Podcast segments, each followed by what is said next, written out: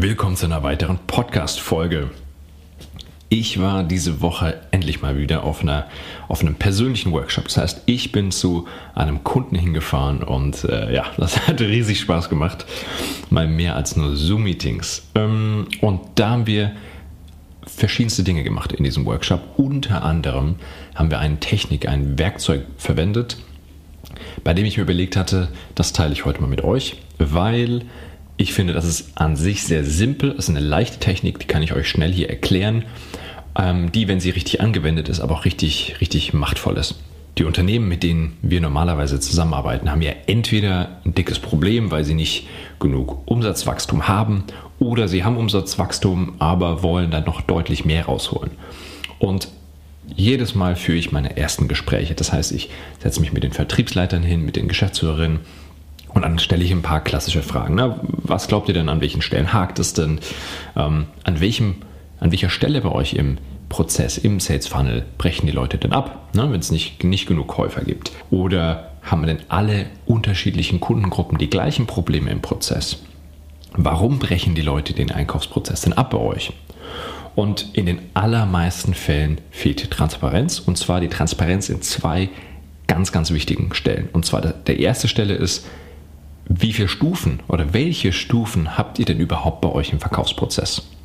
Vom ersten Kontakt bis zum Abschluss. Durch wie viele Stufen läuft oder wie viele Phasen durchläuft denn euer Kunde? Und die zweite Sache ist, wie fühlt sich euer Kunde dabei? Und das ist überhaupt nicht zu unterschätzen, weil wir wissen natürlich deutlich mehr als der Kunde über unsere Produkte, über die Anwendung etc. Und ganz oft ist es ein Informationsungleichgewicht, dass der Kunde das eben nicht weiß und aus gewissen Gründen dann abbricht. Also, wenn du verkaufen willst, dann versetz dich in deinen Kunden. So, jetzt sollst du natürlich dich nicht einfach hinsetzen, meditieren und dich in deinen Kunden reinfühlen. Ähm, das ist eine andere Übung, äh, sondern was wir heute machen ist, wir setzen uns mal realistisch mit dem auseinander, wie sich eure Kunden im Prozess bei euch in der, An in der Verkaufsanbahnung fühlen und verhalten. Und da verwende ich sehr, sehr gerne dieses eine Werkzeug, das ich vorhin schon erwähnt hatte, das Customer Journey Mapping. Es gibt fünf psychologische Phasen, die jeder Kunde und jede Kundin im Verkaufsprozess durchläuft.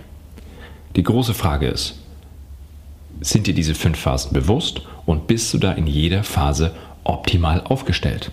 Gehen wir mal schnell die Phasen durch. Die erste Phase ist die Aufmerksamkeitsphase. Das ist je nach Geschäftsmodell unterschiedlich. Ne? Inbound, Outbound, Problemidentifizierung, Kennenlernen etc. Die zweite Phase ist der Vertrauensaufbau. Es ist der absolute Grundstein, um irgendwie weitermachen zu können. Wenn das Vertrauen nicht da ist, wird es nicht weitergehen. Die dritte Stufe ist die Produktevaluation, die natürlich je nach Geschäftsmodell sehr unterschiedlich sein kann. Dann kommt die Preisevaluation und dann die Entscheidung, also der Kauf. Das sind die fünf psychologischen Phasen, die jeder Kunde vor jeder Kaufentscheidung durchläuft. Manchmal intuitiv, manchmal deutlich schneller, manchmal deutlich komplexer. Große Frage ist, seid ihr da optimal aufgestellt? Und das schauen wir uns jetzt an. Also, wie geht jetzt, also wie geht dieses Tool denn jetzt konkret? Ihr nehmt einen Stift, ein Whiteboard, ein Flipchart, möglichst breit, fangt links an, macht mal eine große Linie nach rechts, einmal komplett durch, einen großen Pfeil. Dann gehen wir wieder nach links und machen ein Kreuz an der ersten Stelle. Und zwar, das ist die erste Stelle, an der ihr mit dem Kunden Kontakt habt. So, und jetzt kommt es natürlich auf euer Geschäftsmodell an. Habt ihr ein Online-Geschäft, wo ihr Ads schaltet, ne, auf die der Kunde dann klickt? Habt ihr Content? Ähm, macht ihr Outbound? Ruft eure Kunden an und äh, macht ein erstes Telefonat?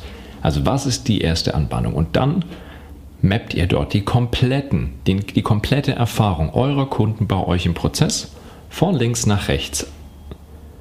Also ihr schreibt genau auf, an welcher Stelle ruft denn der Kunde bei uns an? An welcher Stelle rufen wir den Kunden an? Wann schicken wir ihm über welche Kanäle, Kanäle welche Informationen zu?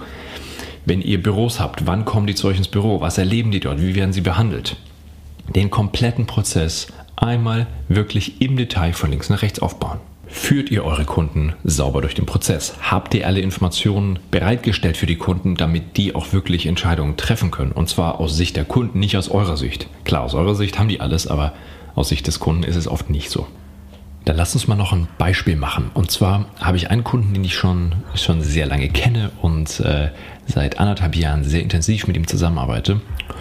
Und parallel zu unserem großen Projekt, das wir machen, ähm, kam er plötzlich auf mich zu und meinte, Mensch, ich habe hier noch eine Beteiligung an einer Friseurkette. Und da haben wir ein, zwei Herausforderungen.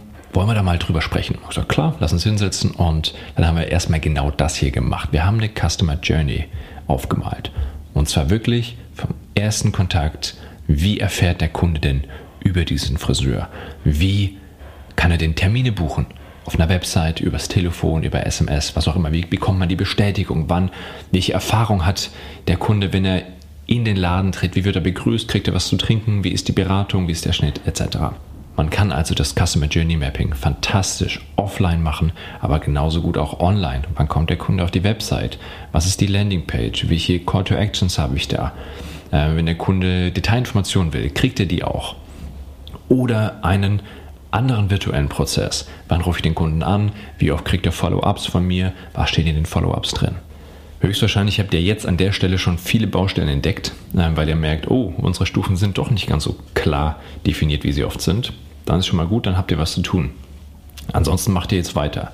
Der zweite Schritt ist nämlich, ihr nehmt euch einen Stift und bewertet an jeder Stelle, wie sich euer Kunde fühlt. Das könnt ihr mit Smileys machen, das könnt ihr mit einer Kurve machen. Ne? Oftmals malen wir so Kurven auf, so eine Wohlfühlkurve. Ist das eine tolle Experience, die der Kunde da hat, oder ist es eher mittelmäßig oder sogar sehr schlecht?